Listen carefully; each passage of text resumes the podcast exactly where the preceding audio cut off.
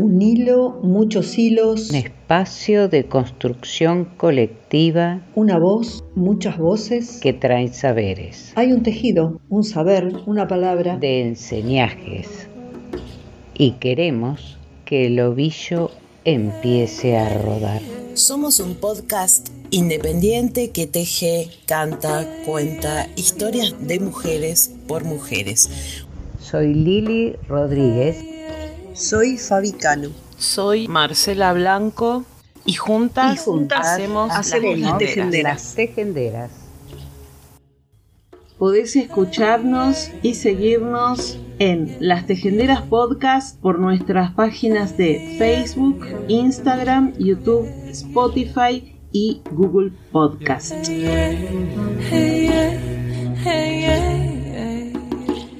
Buen día a todos, bienvenidas, bienvenides a la edición número 76 de Las Tejenderas.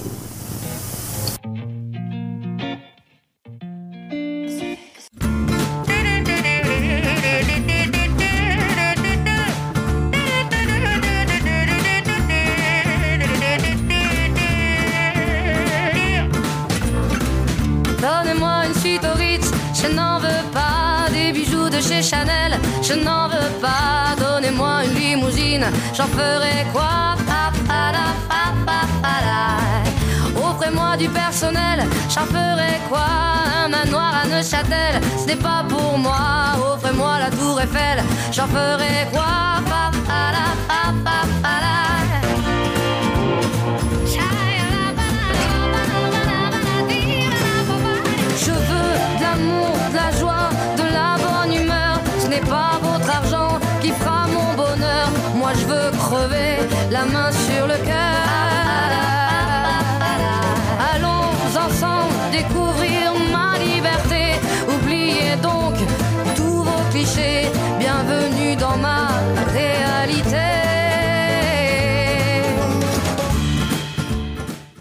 De acuerdo al observatorio Lucia Pérez, que como ustedes saben es el primer padrón autogestionado y público de violencia patriarcal, en lo que va del año 2022 hubo 42 femicidios, 41 marchas y movilizaciones contra la violencia patriarcal y hay 42 huérfanes.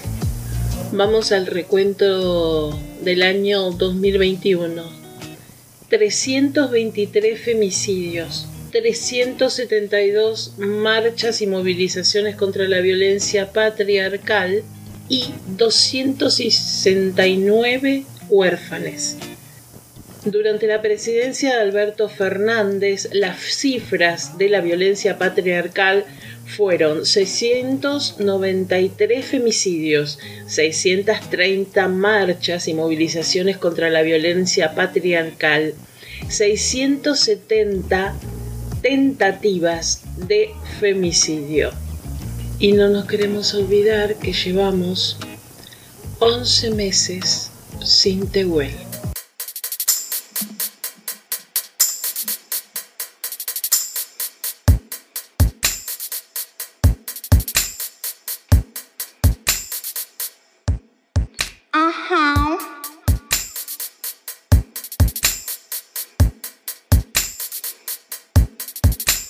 Las palabras no son mías, yo las tomo, vienen en el aire, las saco como todo a mi antojo. Vuelan y se parcen, chocan y se baten, invaden la habitación, dejándome en trance, tra, tra, tra, trance. Estoy rienda suelta, mi lengua me enrosco, los relojes se me dan vuelta, no me importa el qué ni el cómo. Pierdo el sentido lineal, descoloco, veo fragmento roto. Quiero llegar a algún lugar donde la razón no me pueda alcanzar. Paraíso subreal, inventar un mundo que nunca puedas comprar. Inventar un mundo que nunca puedas comprar. Inventar un mundo que nunca puedas comprar.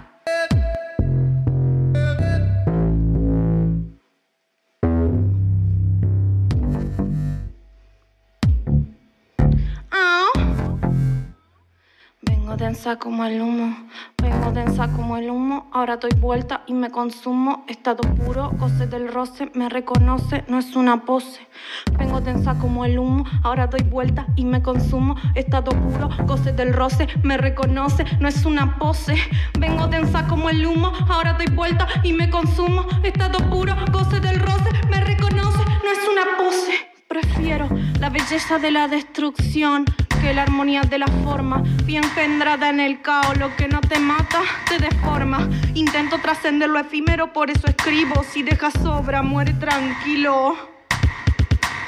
Me preguntan si soy rapero poeta y que les digo, no hay pureza ni certeza. Yo soy hija de mi siglo 21, generación sin futuro, bailando entre los escombros, esperando el fin del mundo. Vengo densa como el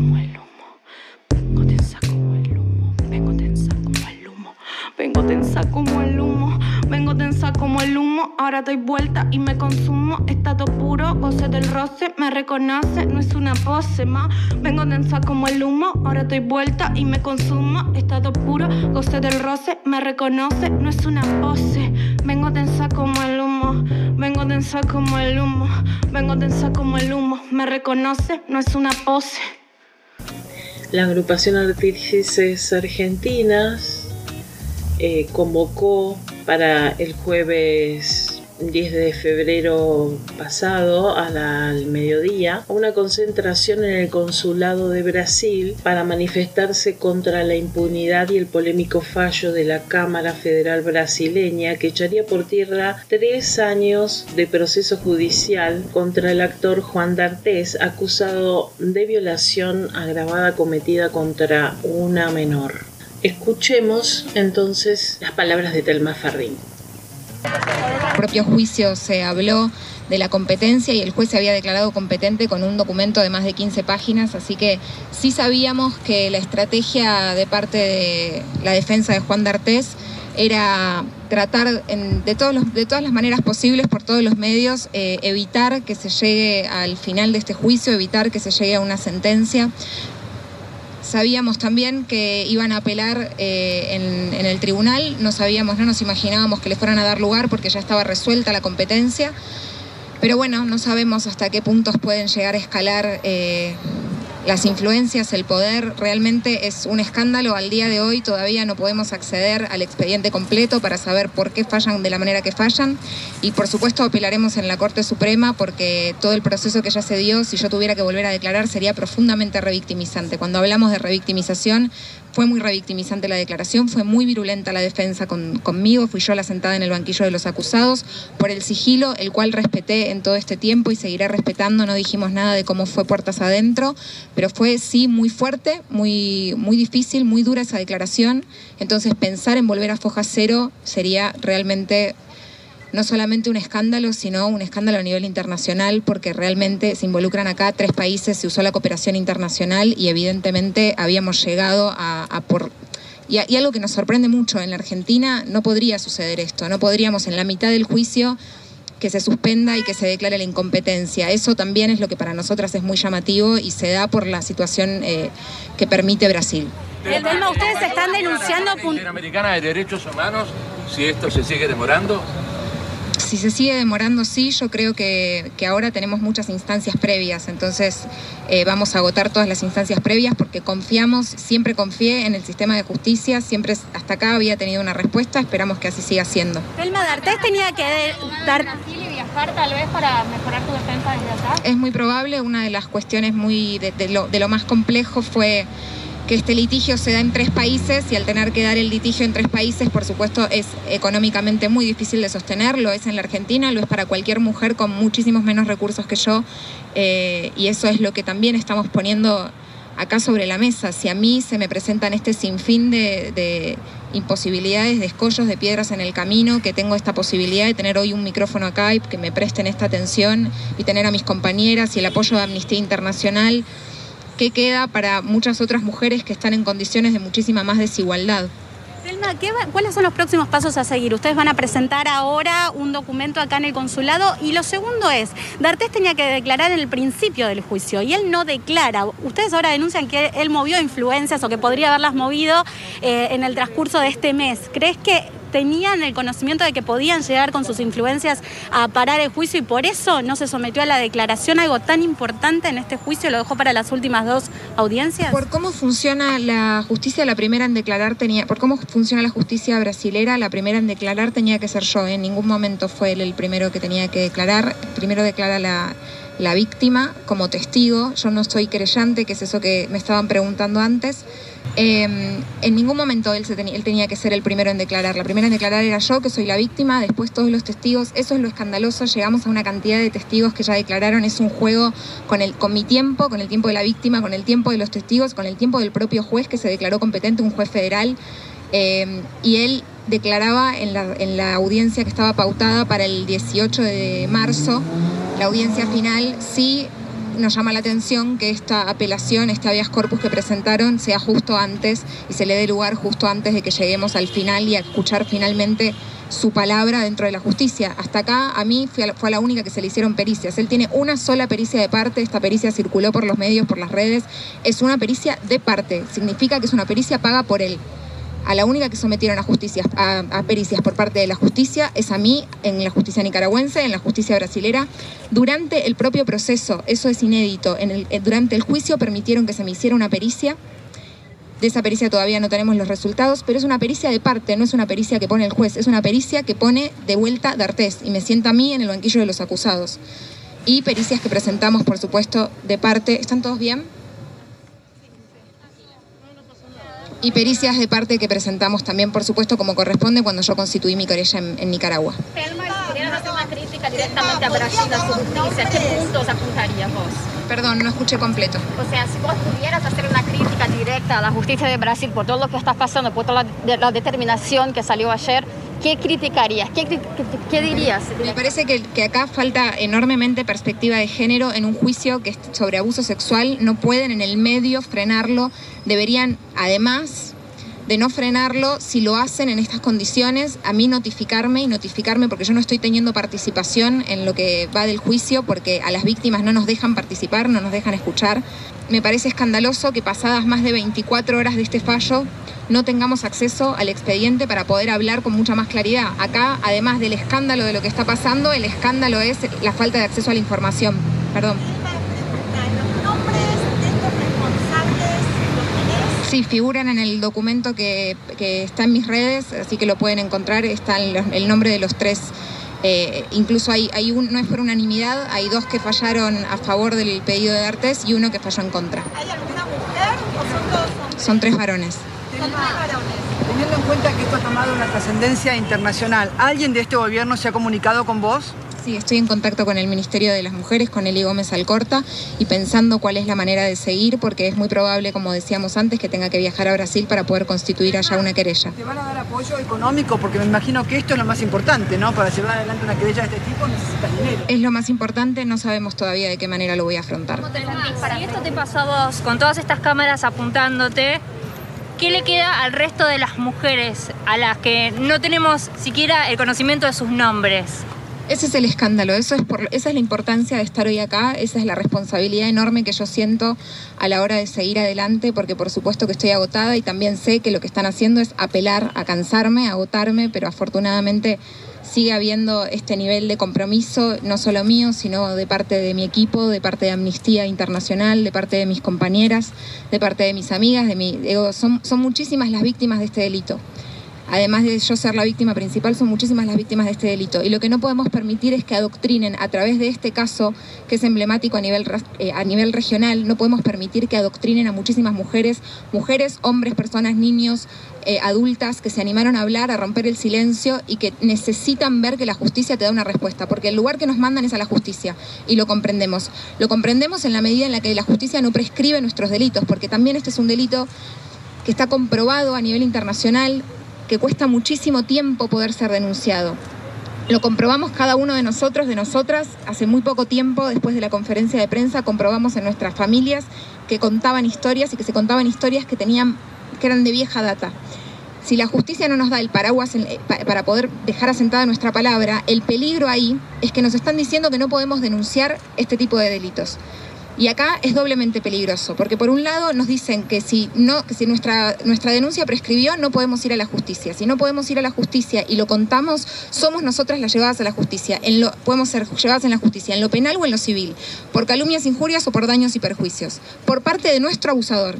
Y en este caso ahora están diciendo que no hay fuero en el que se pueda defender, en el que se, pueda poner eh, mi caso sobre la mesa, por supuesto para que la persona se defienda, pero para también que se valore toda la prueba, que evidentemente es mucha si no, no hubiéramos llegado a esta instancia y evidentemente es tanta que del otro lado genera esta necesidad de obrar con artimañas para que no se resuelva y para que no lleguemos a lo que se supone que todos queremos, porque desde el día uno, de parte de su defensa, dijeron que se iba a presentar, no se presentó en Nicaragua, se profugó a Brasil y está claro, evidentemente, que los recursos para hacerlo los tiene, los sigue teniendo, y está claro que ahí yo también tengo una desventaja. Pero si yo, con toda esta infraestructura y como vos decís, con todas estas cámaras adelante, sigo estando en desventaja, ¿qué queda para las cantidades de mujeres, hombres, niños, niñas que se animaron a denunciar y que no, saben, que no sabemos su nombre, que están en el anonimato?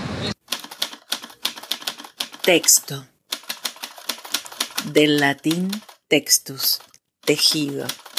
Vení hilate, entramate, entrelazate, trenzate, urdite, con otras, con nosotras, con todas.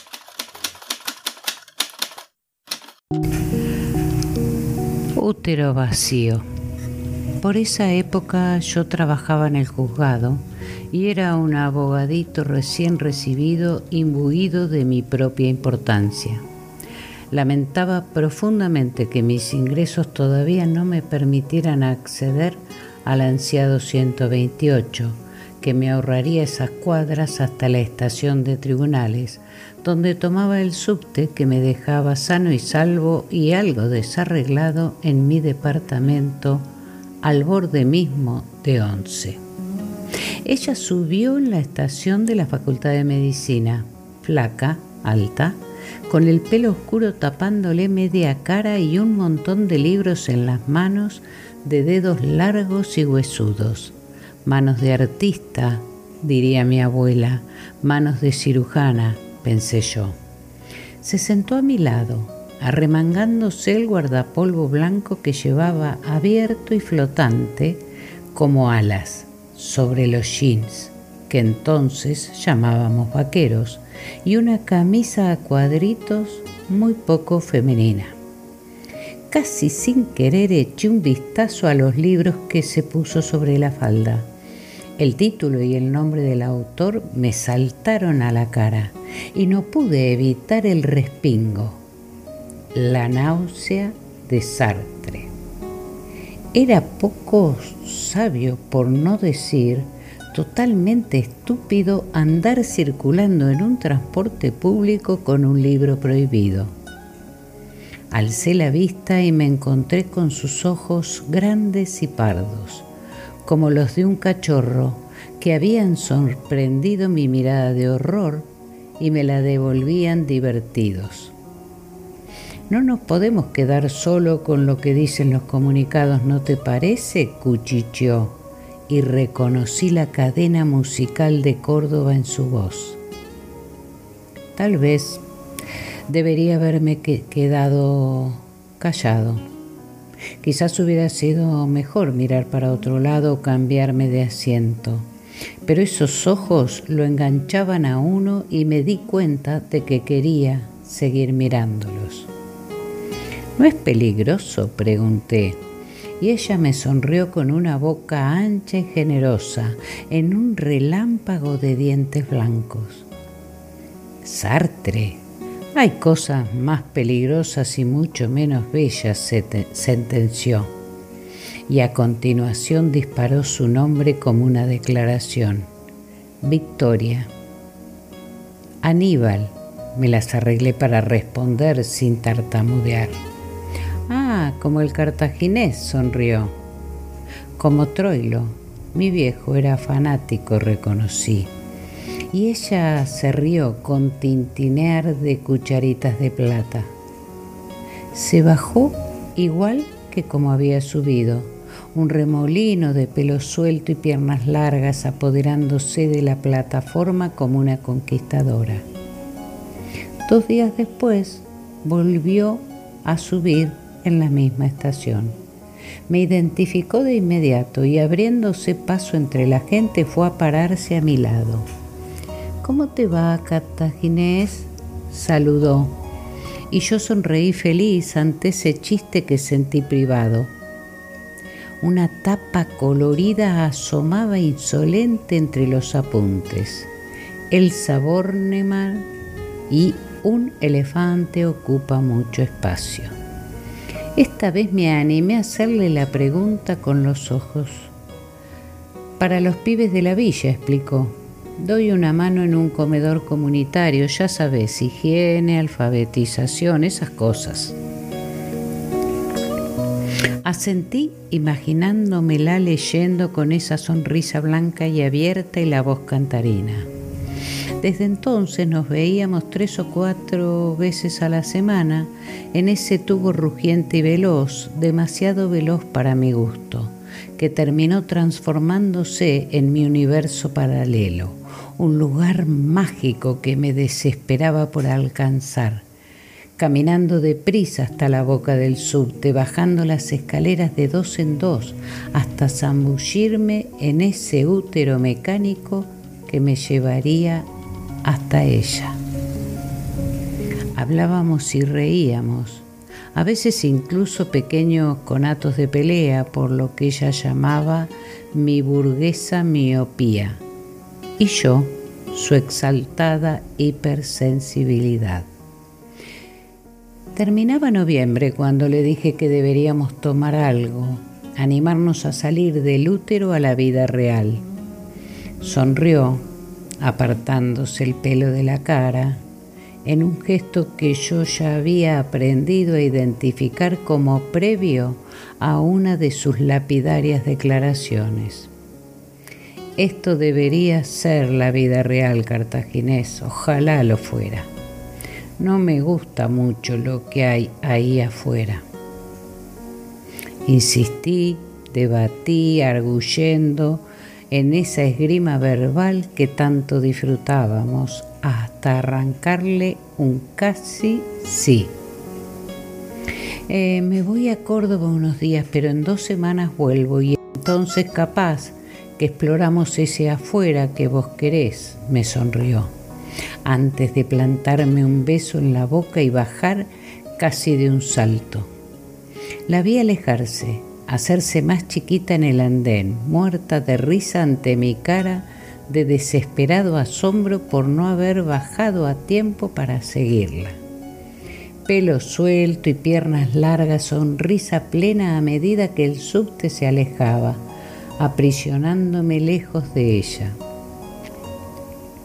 Pasaron los 15 días prometidos y 30 más. Terminó diciembre. Aún durante la feria me iba hasta tribunales y tomaba el subte de vuelta, la cara pegada a la puerta buscándola, esperando el reencuentro que no llegaba y dándome cuenta de que solo sabía su nombre, sin dirección ni apellido, ni teléfono. Pasaron meses, después años. Empecé a no pensarla durante un par de horas al día, luego un par de días al mes, y así hasta llegar a ese estadio de sonrisa melancólica muy de vez en cuando. En febrero del 2005, atravesando la Plaza de Mayo, me crucé con la marcha de las abuelas. No presté mucha atención, pensando en el regalo que le iba a comprar a mi nieta al salir de mi despacho, inmerso en mi vida tan lejos de su lucha, porque yo nunca había tenido problemas. Pasaba de largo, indiferente, inmune, hasta que los ojos de cachorro y el pelo largo, lacio, me golpearon desde la imagen congelada de una fotografía en blanco y negro. Victoria Armendaris, 22 años, secuestrada por un grupo armado paramilitar el 26 de noviembre de 1979 en las escaleras del subte, estación Facultad de Medicina. Y de golpe dejé de ser indiferente, dejé de ser inmune y me quedé mirando la foto hasta que me picaron los ojos. Y después corrí, crucé la plaza corriendo, olvidado del auto que me esperaba en el estacionamiento pago, olvidado de mis 52 años. Corrí hasta llegar a la boca de catedral y me sumergí en el vagón casi sin ver. Lloré todo el recorrido. Lloré como un chico y como un hombre. Lloré porque ella siempre había tenido razón. Y hay cosas mucho más peligrosas y menos bellas que Sartre. Y porque ahora yo también deseaba que el mundo real fuese ese, nuestro útero mecánico, ahora vacío, que ya no me llevaría a su encuentro.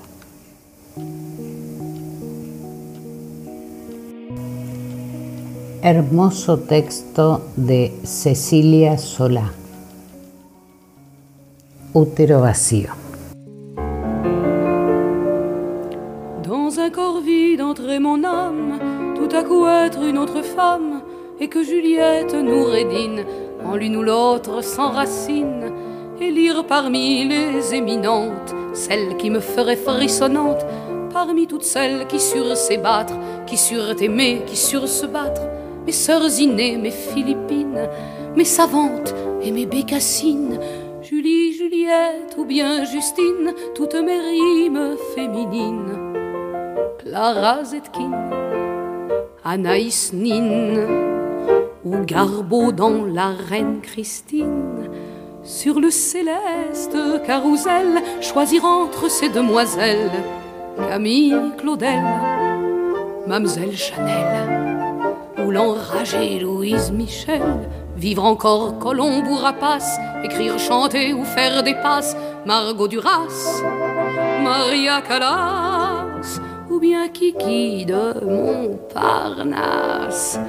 Naître demain, renaître hier, en marche avant, en marche arrière, m'incarner dans ces divergences, ces beautés, ces intelligences, et jouir du bienheureux trépas pour dans leurs pas mettre mes pas. Musidora, la Pavlova, ou mon aïeul, la grande gueule Teresa? Que j'en ai l'esprit ou l'aspect, ou bien même les deux, s'il vous plaît. Juliette Drouet, la signore, ou la Holiday. Tout voile dehors et en chantant, avec l'une d'elles me révoltant. Flora Tristan, Yvonne Printemps la farouche Isadora d'un camp. Pour toute arme ayant leur fierté, pour amante la liberté, Bronte, Loïs Labbé ou Louandre à Salomé. Même s'il faut en payer le prix, être la fleur, être le fruit, être Alice Guy, être Arletty, Marie Dumas, Marie Curie. S'il vous plaît, point de naissance, de jeunesse ni d'adolescence, épargnez-moi la chambre rose. Soyez bonne en mettant psychose, permettez à votre Juliette de ne point mûrir en minette, mais en colette, en mistinguette, ou pourquoi pas Madame de Lafayette? Mettez-moi, je vous le demande, instamment dans la cour des grandes, Judy Garland, Barbara Streisand, ou cette bonne dame de George Sand. Placez-moi du côté du cœur, côté talent, côté bonheur, Loï Fuller, Dottie Parker, ou Sainte Joséphine Baker de suite les feux de la gloire, les feux de la rampe et de l'histoire. La Yourcenar, Sarah Bernard, ou la très sage Simone de Beauvoir. Une voix d'argent au fond d'un port, une plume d'acier ou un cœur d'or, la Solidor, Christiane Rochefort ou Marceline des bords de Valmort. Les belles sans peur et sans marmaille, toute nue au fort de la mitraille. Sylvia Bataille, Anna Noailles, camarade Alexandra Kolontaille. Et les agitatrices de bouche brandissant l'espoir et la gouge, oh langue de bouge, aux